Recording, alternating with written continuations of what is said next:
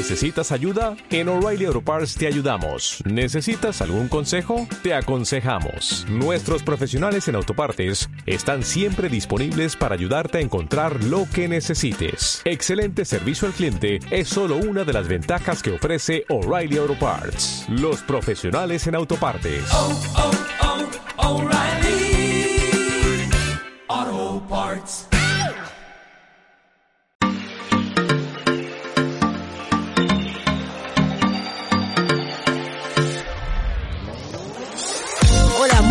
Todos y bienvenidos a un nuevo episodio de WeSuit Podcast. Aquí estamos nuevamente con Antonio Martínez, Ángelo Enríquez y quien les habla Enzo Rodríguez. ¿Qué tal? ¿Cómo están chicos? Bien, bien. Tutto bene, grazie, tutto bene. Muy bien, me alegro, me alegro mucho. Bueno, aquí estamos mm, para el séptimo episodio. En este caso vamos a hablar del gating y la clave para un buen manejo, ¿no? O sea, la verdad que, que es un tema interesante porque, bueno, el gating es eh, uno de los comportamientos más importantes que tenemos eh, con nuestros animales, ¿verdad? Sí, sí, creo que es una, una de las cosas más importantes que tenemos que tener cuando tenemos muchos animales, una instalación grande o pequeña, ¿no? Pero es una cosa que tienen, es un comportamiento prioritario. pienso. Fundamental. Fundamental. Y bueno, para, para comenzar, eh, creo que, que estaría bien dar una, una pequeña de- definición de lo que es gating. Vale.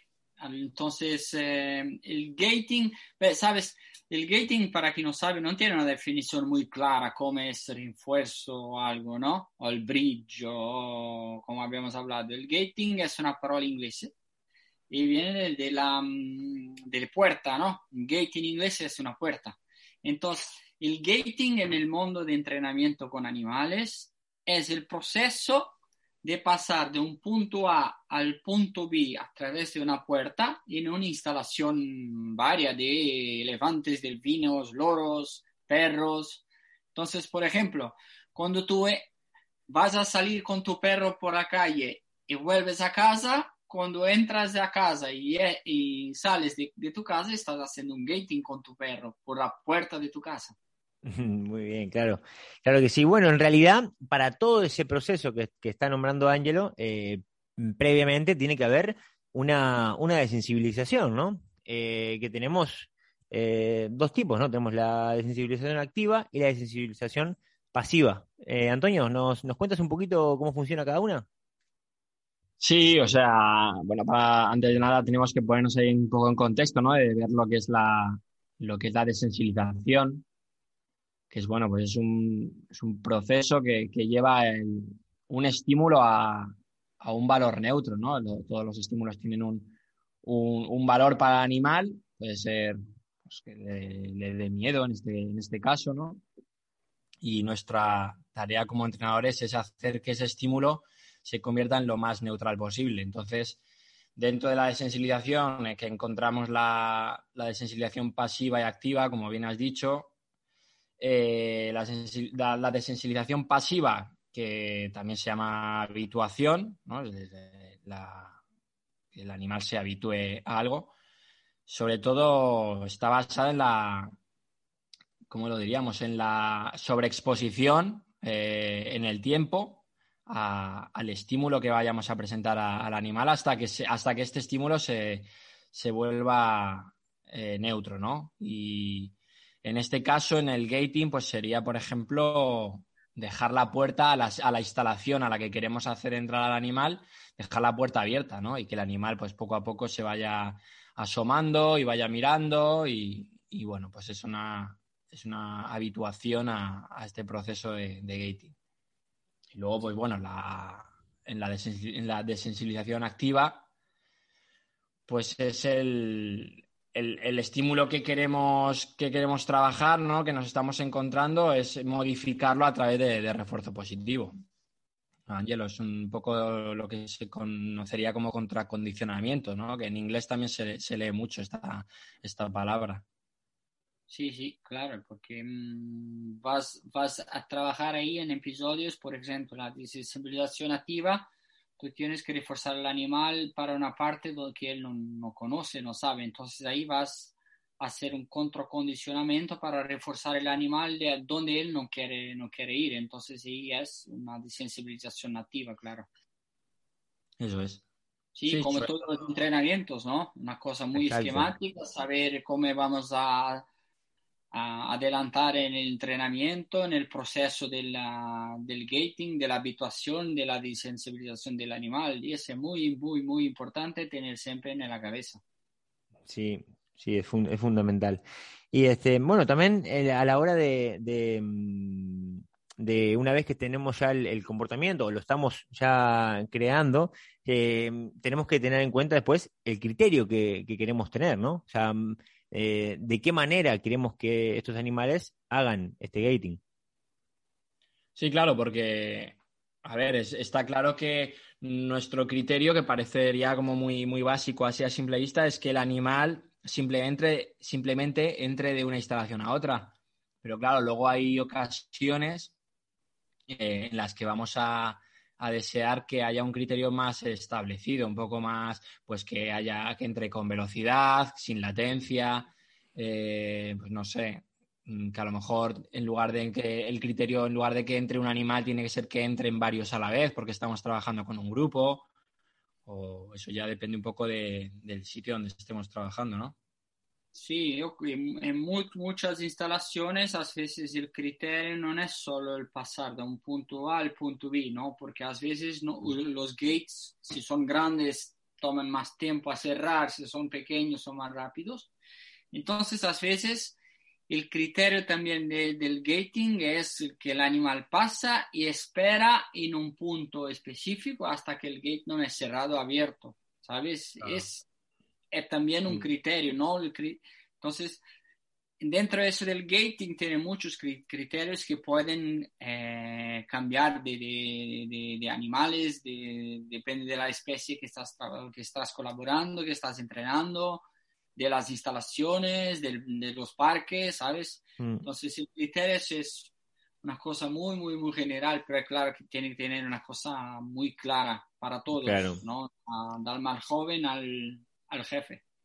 Sí, porque, a ver, un ejemplo claro, por ejemplo, es eh, si estamos trabajando, o sea, estamos entrenando con, con, dos grupos de animales, eh, con dos entrenadores o con tres, y, nosotros vamos a hacer un gating de eh, una piscina a otra, y ese animal tú los, los envías y se dan una vuelta por el otro grupo y luego hacen el gating, por más que hayan hecho el, el, gating, eh, realmente están incorrectos por haber hecho ese recorrido, ¿no? Claro. Y a veces puedes también cambiar o trocar el, el, criterio del comportamiento cuando existe una cosa, porque tú, nosotros se puede trabajar en, dos cosas, entrenar a los animales a hacer el gating. Cuando lo hacen, podemos acelerar ellos, que podemos aumentar el criterio que tienen que entrar más rápido o más lento o algo así. Entonces, el criterio puede, puede cambiar también después que tenemos ya el gating pronto, ¿no? Exacto. Sí, eso es un buen ejemplo que, que has dado, Ángelo. Yo, por ejemplo, sí lo he, entrenado con anterioridad en animales que, bueno, pues eran un poco reticentes con el tema del gating, eh, entraban despacio, dudaban, etcétera, pues bueno, pues por el historial que tuvieran los animales o lo que sea. Al final, pues eh, es, una, es una buena opción entrenar un criterio de, de velocidad, ¿no? Lo, que comentas, el animal tiene que eh, responder a la seña y entrar rápido a través del canal de un punto A a un punto B hasta, hasta otra instalación. Sí, porque mm, el criterio del gating es importante. Eh, yo personalmente preferisco que sea una cosa rápida. ¿Por qué? Porque nosotros tenemos, cuando, cuando, cuando colaboramos, cuando entrenamos animales, tenemos que pensar a todos los escenarios, ¿no? Entonces, imagina que tienes ahí una emergencia o algo que eso, mm, algo que pasó en una, en una instalación y que los animales que tienen que, que trocar de instalación inmediatamente, entonces tiene que ser una cosa rápida para la seguridad también de los animales muchas veces. Entonces, yo preferisco siempre un criterio alto, o sea, no alto, rápido, ¿sabes? Que los animales van, pasan y ya está.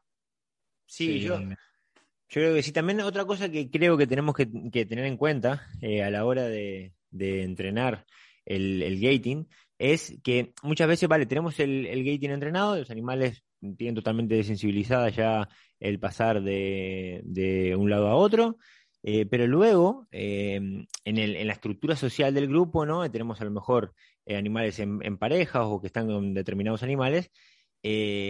tenemos que, entrenar también la desensibilización a que, a que pasen em, separados o con, no con su pareja, sino con, con, otros animales también, ¿no? Porque eso también es, es importante dentro de, de un grupo. Sí, Claro, habituarlos a todos cuando son especies sociales, ¿no? Claro, porque estamos hablando de, especies eh, que viven solas. No, claro, obviamente. Yo eh, estoy dando este, este ejemplo en, en, delfines, me refería, ¿no? Obviamente. Sí, exacto, exacto, ¿no? Mm. Sí, es importante cuando tiene animales sociales porque que ellos aprendan, saben hacerlo juntos, con otro, no su pareja, solos, es importante, sí.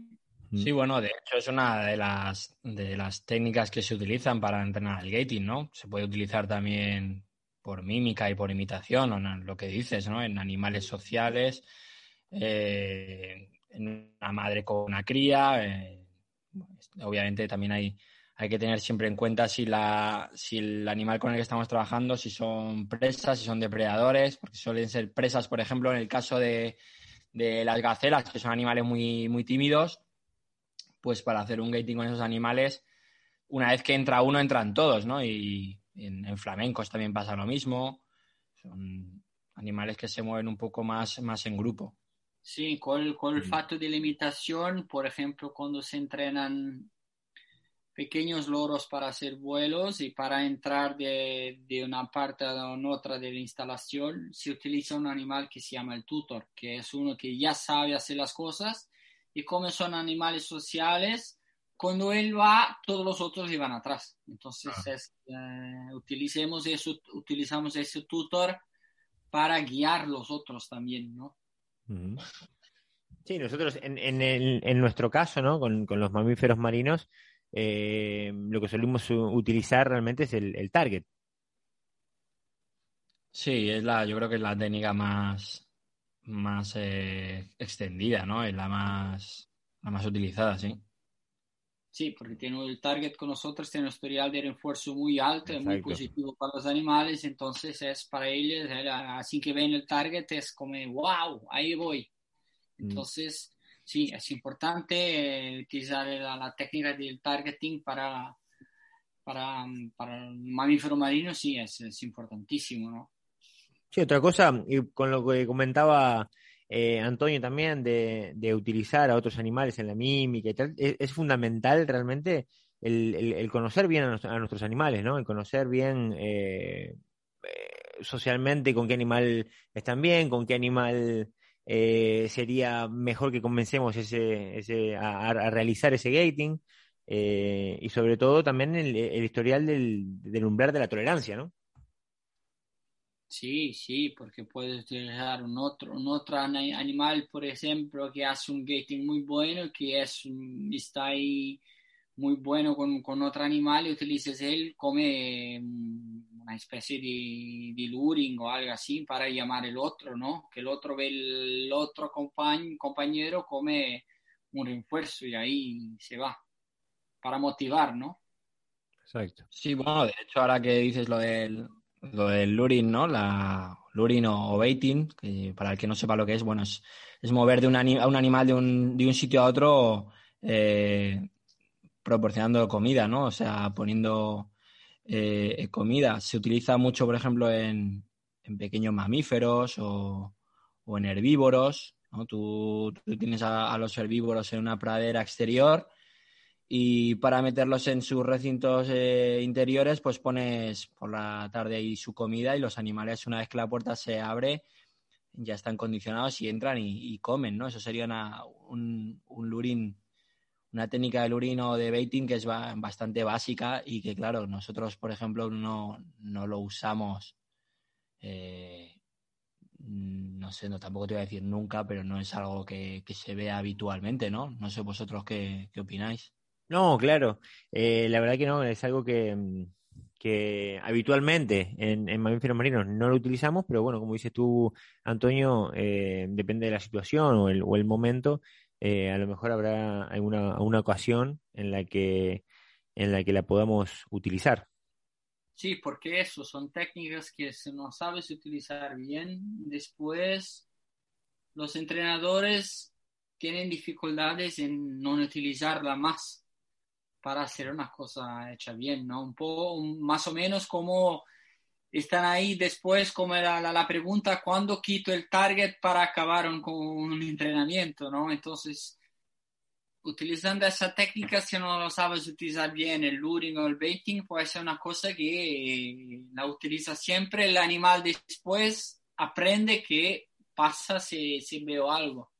Exacto. No, claro, además es que teniendo en cuenta que es verdad que es una técnica que a nivel de motivación es, compleja porque, porque al final el animal está viendo el refuerzo, ¿no? No, tienes esa, variabilidad o esa expectativa de, refuerzo, ¿no? Eh, está bien para, para bueno, pues, pues realizar comportamientos básicos con, con otras especies que se ve, se ve en presentaciones de, pequeños mamíferos o, de aves que pueden ir de un sitio a otro, pues bueno, cogiendo su, su refuerzo, pero no, bueno, no es una técnica tampoco que, nosotros usemos demasiado, la verdad.